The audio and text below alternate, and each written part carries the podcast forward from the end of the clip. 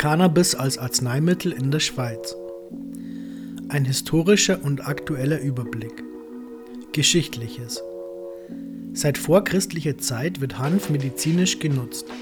Erste schriftliche Zeugnisse stammen aus China, dann aber auch aus Ägypten und Indien. Auch in Europa wurde Hanf bereits in der Antike medizinisch genutzt. Jedoch war das Ansehen in damaliger Zeit weniger hoch als bei anderen Medizinalpflanzen. Als Rauschmittel war Hanf im Abendland im Gegensatz zum Orient fast unbekannt. Als Faserlieferant hingegen wurde Hanf seit jeher sehr geschätzt. In den Arzneibüchern der berühmtesten Ärzte der Antike wird Hanf zwar immer erwähnt, aber die Verwendung als Medizin beschränkt sich praktisch ausschließlich auf die Hanfsamen. Dies sollte sich die nächsten paar hundert Jahre nicht ändern. Erst Mitte des 19. Jahrhunderts kam es zu einer entscheidenden Veränderung. Der in Indien stationierte irische Arzt William B. O'Shaughnessy machte die Erfahrung, dass die heimischen Ärzte viele ihrer Patienten mit aus Cannabiskraut gewonnenen Präparaten erfolgreich bei verschiedensten Krankheiten therapieren konnten. Daraufhin behandelte O'Shaughnessy eigene Klienten erfolgreich mit Cannabis und publizierte diese Ergebnisse in einer englischen Fachzeitschrift. Diese sehr positiven Resultate führten dazu, dass sich nun auch in ganz Europa die Ärzteschaft sehr für diesen neuen indischen Hanf interessierte. Vorerst waren es vor allem die Ärzte der Kolonialmächte Frankreich und England, welche die indischen Hanfpräparate ausprobierten. Innerhalb kurzer Zeit setzte ein richtiger Boom nach Cannabis ein. Eine große Anzahl von Publikationen zum Thema Hanf wurde verfasst. Und schon bald waren verschiedenste Cannabispräparate offiziell. Das heißt, diese wurden aufgenommen in die amtlichen Arzneibücher praktisch aller europäischen Länder. Dies verdeutlicht auch den Stellenwert, den man diesem neuartigen Arzneimittel beigemessen hat. Situation in der Schweiz. Die wissenschaftliche Erforschung hatte man bis jetzt dem Ausland überlassen. Dies änderte sich aber zu Beginn des 20. Jahrhunderts, dann nämlich, als sich die aufkommende pharmazeutische Industrie und die Universitäten für Haschisch zu interessieren begannen. Den Anfang machte im Jahr 1914 die Basler Firma Hoffmann La Roche und Cie, die ein Verfahren patentieren ließ, um die pharmakologisch wirksamen Bestandteile von Cannabis indica abzutrennen. Auch die Firma Ziba, heute Novartis, experimentierte ein paar Jahre später mit Haschisch. Keine der Firmen brachten jedoch nie ein Cannabispräparat zur Marktreife. Schon kurz nach der Jahrhundertwende konnte sich die Universität Bern als eigentliches Cannabis-Forschungszentrum der Schweiz etablieren.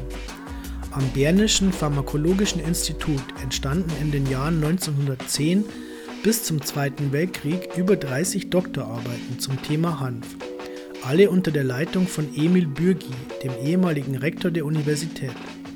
Interessant ist die Tatsache, dass diese Tradition später eine Fortsetzung erfahren hatte und sich die Universität Bern gerade in den letzten Jahren Professor E. Brenneisen, Professor J. Gertsch und andere sehr aktiv an der Erforschung rund um Cannabis beteiligte. Wichtige Meilensteine. Seit gut 20 Jahren hat das Wissen über Hanf, insbesondere über deren wichtigste Inhaltsstoffe und deren Wirkungsweisen, stark zugenommen. Ein wichtiger Meilenstein war, nachdem 1964 erstmals die chemische Struktur des Hauptcannabinoids, das Tetrahydrocannabinol THC, aufgeklärt wurde, die Entdeckung des körpereigenen Cannabinoidsystems mit den zwei Cannabinoidrezeptoren CB1 und CB2. Durch diese Entdeckung zu Beginn der 1990er Jahre wurden die vielseitigen Wirkungen von Cannabinoiden erstmals, zumindest teilweise, erklärbar. Aktuelle rechtliche Situation. Das noch heute auch für Cannabis geltende gültige Betäubungsmittelgesetz stammt aus dem Jahr 1951. Seither hat es immer wieder Änderungen erfahren, wobei die letzte aus dem Jahr 2011 entscheidende Veränderungen nachfolgendes bewirkt hat. Neu ist ein Grenzwert für THC festgelegt. Sobald eine Hanfpflanze mehr als 1% THC enthält, untersteht diese dem Betäubungsmittelgesetz und somit ist der Anbau, Besitz, Konsum und Handel damit verboten. Für die medizinische Verwendung hat es ebenfalls eine wichtige Veränderung gegeben. Cannabispräparate bleiben grundsätzlich zwar verboten, im Gegensatz zu früher sind diese aber unter bestimmten Voraussetzungen verschreibbar. Ein Arzt kann ein Cannabispräparat als sogenannte Magistralrezeptur, zum Beispiel Tinktur oder Öl, verordnen, muss aber dafür eine Ausnahmegenehmigung des Bundesamtes für Gesundheit BAG einholen. In der Schweiz sind Cannabisblüten nicht rezeptierbar. Von der Arzneimittelbehörde offiziell zugelassene Cannabismedikamente, zurzeit nur das Präparat Sativex, können als normales Betäubungsmittel verordnet werden und benötigen keine Ausnahmebewilligung. Die Anfänge in der Schweiz.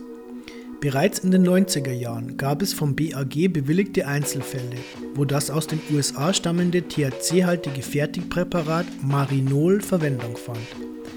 Im Jahr 2003 erhielt eine Schweizer Apotheke kurzzeitig eine Ausnahmebewilligung für die Herstellung und Verabreichung von Dronabinol 1 als Magistralprodukt in Form eines 2,5%igen Öls.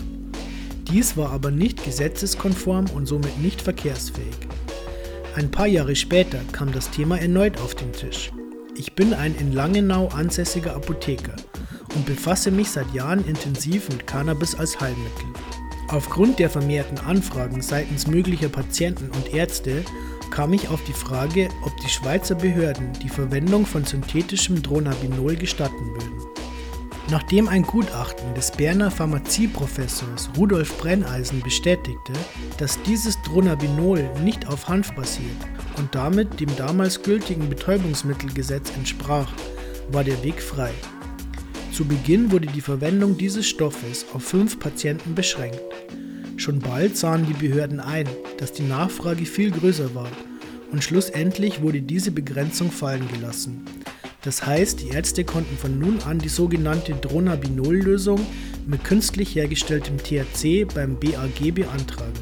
Im Laufe der Zeit kamen immer mehr Patienten dazu, Bedingt durch die Revision des Betäubungsmittelgesetzes per 1. Juli 2011 ist es möglich, neben dem künstlich hergestellten Dronabinol auch das aus Faser oder Drogenhanf hergestellte bzw. isolierte THC therapeutisch einzusetzen. Diese Gesetzesänderung führte nun auch dazu, dass die Therapiepalette an Cannabispräparaten erweitert werden konnte.